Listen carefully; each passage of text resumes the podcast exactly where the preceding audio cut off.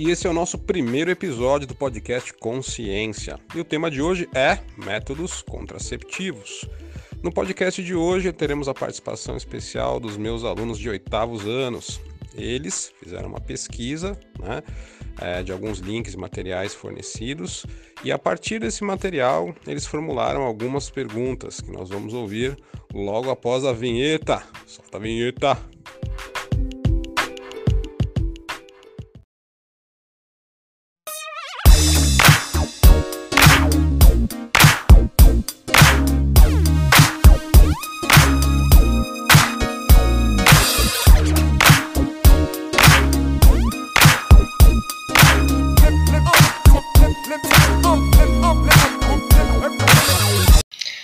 Oi, eu sou Fernanda Oitava no B e meu grupo queria saber por que, que alguns remédios e drogas causam infertilidade tanto masculina quanto feminina e por que, que isso acontece.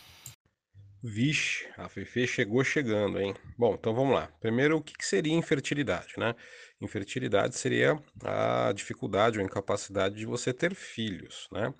Para você ter filhos, você precisa manter a relação sexual e ter células sexuais saudáveis, digamos assim e de certa forma essas células precisam se encontrar. Então nós temos várias coisas que podem interferir. Essa resposta é bem complexa, então eu vou limitar aos fatores mais comuns, tá? Então, a primeira coisa é que as células sexuais também são células. Então medicamentos quimioterápicos, por exemplo, ou algumas drogas podem simplesmente é, serem tóxicas para as células sexuais. E as células sexuais morrem. E aí sem célula sexual você não consegue ter filhos. Outras drogas podem interferir, tanto lícitas quanto ilícitas, eh, elas podem interferir na capacidade que seu corpo tem de produzir hormônios, né? E esses hormônios, como a gente já aprendeu, eles regulam todo o seu ciclo reprodutivo, né? Então, se eu tiver uma dosagem diferente de hormônios, eu posso ter uma dificuldade aumentada aí para ter filhos. É, e algumas outras drogas podem também alterar a qualidade do esperma do homem, né? É, esse esperma do homem que vai nutrir aí, né, e garantir que esse espermatozoide chegue até o óvulo. Então isso também pode interferir na fertilidade, certo, Fefe? Espero que tenha respondido sua pergunta. Valeu! Aqui é o Fernando do oitavo C. Uma das perguntas do nosso grupo é: como saber se está grávida ou apenas menstruação desregulada? Fala, Fernandão. Fernando pegou leve comigo. é, bom, então, a, tanto a, a, na verdade, a gravidez ela é marcada exatamente pela ausência de menstruação. E aí, geralmente, mulheres que têm o ciclo desregulado piram na batatinha, né? Que aí não sabe se está grávida ou não. Para essas mulheres, é uma questão de esperar, para esses casais, na verdade, né? É uma questão de esperar, ou você pode fazer um teste é, desses que você compra em farmácia mesmo. Eles são bem seguros, digamos assim, né? Tem uma, uma, uma, sensibilidade bem alta, né? Então espera ali umas duas semaninhas e aí faz um teste de gravidez. Mas realmente as mulheres só por menstruarem já sofrem, né? E as que têm um ciclo desregulado sofrem mais ainda. É isso aí, Fernandão. Oi, eu sou Gabriel e a pergunta mais frequente sobre DST é quando uma pessoa adquire uma DST, ela pode ficar com algum tipo de sequela? Fala, Gabriel. Vamos primeiro entender o que seria essa sequela, né? Então, essa sequela seria uma morbidade, digamos assim, né? A, algo causado pela doença que vai te impedir de, de cumprir uma função que antes você conseguiria cumprir normalmente. Então, vamos lá. Algumas doenças como a sífilis, por exemplo, se elas atingirem o sistema nervoso, pode ser irreversível ou até causar a morte, né? É, se você pensar em HPV, ele pode causar câncer de colo de útero ou até amputação peniana no caso do homem. Olha só que complicado, né? É, o que mais que nós temos? A AIDS, poxa, a AIDS vai acabar com a sua defesa, com a sua imunidade, qualquer outra doença vai poder invadir o seu corpo e causar um estrago. Enfim, na verdade, se não forem tratadas, praticamente qualquer DST é bastante perigosa. Por isso que a gente não fala só de método contraceptivo que impede gravidez. A gente costuma sempre é, sugerir métodos contraceptivos é, que acabam é, promovendo uma barreira impedindo essas doenças de entrarem no seu corpo, né? Como a camisinha masculina e feminina. Certo, Gabes? É isso aí! Olá, meu nome é Henrique Guedes e o nosso grupo pesquisou sobre métodos contraceptivos. É, as duas perguntas escolhidas pelo nosso grupo foi: existe algum método contraceptivo para parar a produção de esperma do homem? E a segunda, se você utilizar dois métodos contraceptivos, aumenta a prevenção de doenças sexualmente transmissíveis? Grande Henrique, já mandou duas logo, hein? É, bom, vamos lá. Ah, métodos hormonais podem parar a produção de espermatozoide no homem, mas, além de não ser um bom negócio, esses hormônios, no caso o hormônio, né, testosterona, vão ter alguns efeitos colaterais no corpo do homem. Então é meio perigoso isso daí. É, existem outros métodos que não impedem a formação do espermatozoide, mas impedem que esse espermatozoide seja eliminado na ejaculação. Né? Então, tem a vasectomia, em que o homem continua produzindo espermatozoide, mas na ejaculação não tem. E existem alguns novos métodos que estão sendo é, desenvolvidos aí que causam como se fosse um entupimento né, do canal deferente que leva é, o espermatozoide até a uretra para ser eliminado na ejaculação.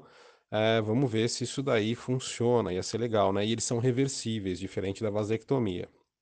E a segunda parte, a utilização de dois métodos contraceptivos. Aquela famosa frase, quanto mais melhor, né? Se você somar a eficiência de métodos contraceptivos, obviamente você vai ter uma chance diminuída de ter filhos, de engravidar a sua parceira, mas, em um grande mas, Métodos de barreira, que tem látex, borracha, né? Você não pode utilizar dois ao mesmo tempo. Camisinha masculina e feminina, por exemplo.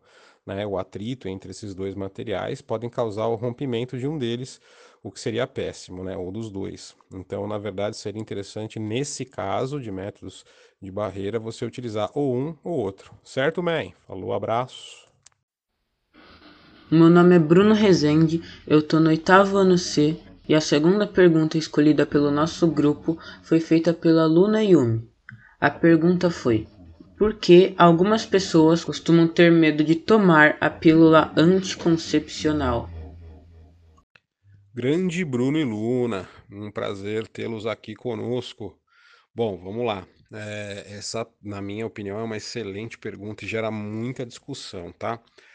A pílula anticoncepcional é feita de hormônios. E alguns hormônios, como o estrógeno, eles têm algumas reações interessantes no corpo da mulher e não são interessantes no aspecto positivo, não. Eles aumentam a chance de coagulação espontânea, aí, causando infarto e trombose. Alguns ginecologistas vão dizer que a porcentagem é pequena, né, comparado ao todo, então 1%, 2%, né, das pessoas que sofrem de efeito colateral vão ter é, esse tipo de problema, mas não é um probleminha simples, né? Trombose, infarto, esse tipo de coisa, aumento de chance de câncer de mama, né? É, enfim, então, câncer de mama, infarto e derrame não parecem efeitos colaterais simples. Então, assim, é, eu prefiro não me meter nesse campo. É interessante é, sempre pesquisar aí com o seu médico, estudar o melhor método contraceptivo para você e para sua parceira.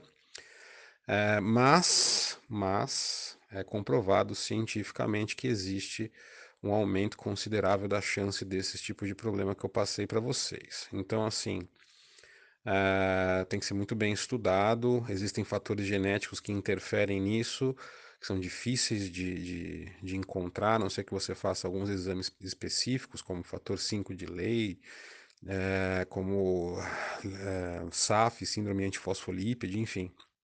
Existem algumas coisas que podem acelerar o processo de trombose e com o anticoncepcional isso seria uma bombinha no corpo da pessoa, né? Então, métodos hormonais,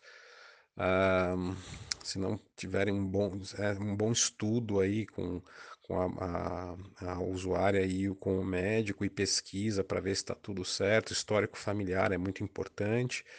É uma pergunta muito bacana e ao mesmo tempo muito perigosa, né? Eu acho sempre que a resposta é camisinha masculina, né? Mas tem pessoas que vão escolher pelo uso da pílula. Se forem escolher pelo uso da pílula, façam, é, mas sempre pesquisem bem aí o histórico da sua família e a sua saúde para ver como é que tá, certo?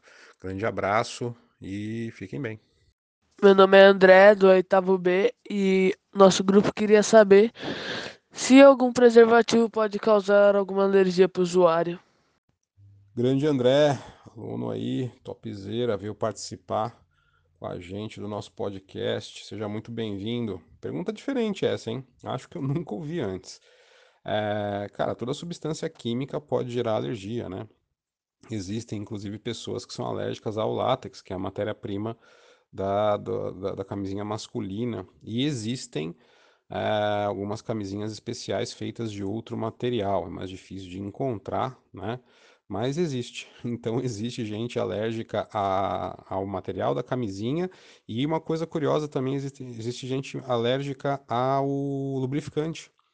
Então, às vezes, ele pode usar camisinha, mas sem aquele lubrificante que vem na camisinha, ou ele pode é, ir atrás de uma camisinha especial que tem um material confeccionado exatamente para esse tipo de alergia, certo? Curiosa essa pergunta, hein? Valeu, abraço. Meu nome é Rafaela Martini, eu sou oitava no B, e a pergunta mais votada do meu grupo foi a terceira, feita pelo Matheus Molinari. A pergunta é: há alguma maneira de alguém contrair uma doença sexualmente transmissível sem ter tido relações sexuais antes? A Rafa, essa fofa e o Matheus, parceirão, vieram participar aqui com uma pergunta bem interessante. Bom, DST, né, a principal forma de contaminação é através do ato sexual, né? Mas é, nós temos que lembrar que são micro-organismos, vírus, bactérias, fungos e protozoários é, que se adaptaram a essa via de contaminação, né? Mas, é, por serem seres vivos que estão na nossa pele, no, no revestimento do nosso corpo, é, alguns deles, né, alguns estão no sangue, é, ou no, no, fluido espermático, ou no, né, no muco cervical, mas muitos estão na superfície da pele ali, né? HPV, por exemplo, que são feridas na, na pele, né?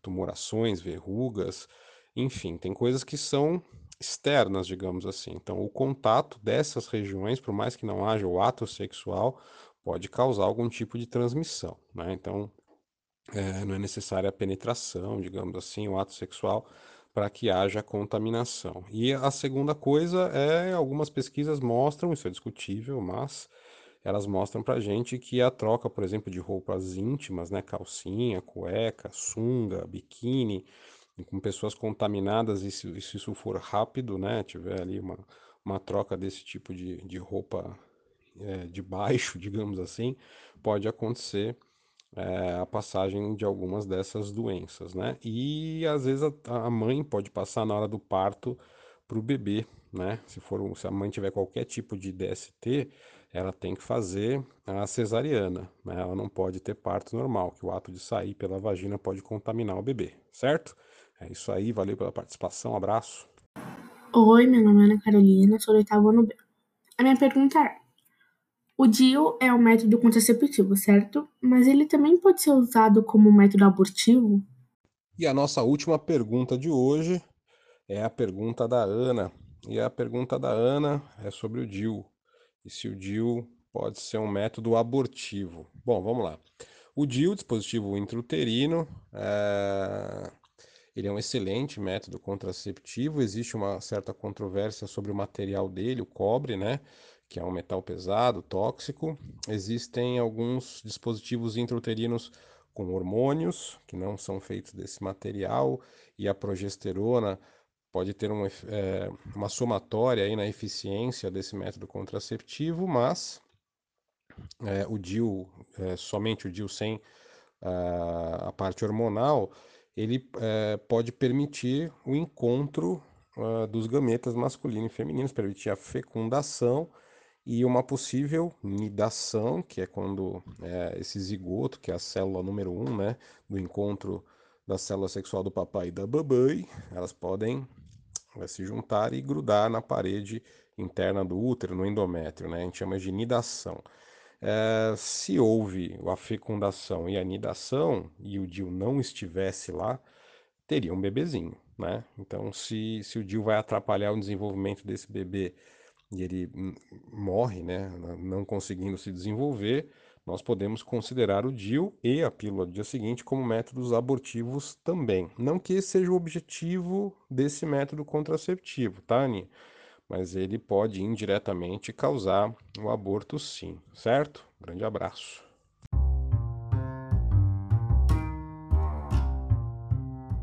E chegamos, chegamos ao final do nosso podcast dessa semaninha sobre métodos contraceptivos. Lembrando que ainda temos algumas perguntas que não foram respondidas, mas elas vão ficar para a semana que vem. Espero que vocês tenham gostado. Fiquem com a gente, divulguem aí o nosso trabalho árduo, né? E se tiver alguma crítica ou sugestão, peço que vocês coloquem no nosso Instagram. Um grande abraço e até a próxima.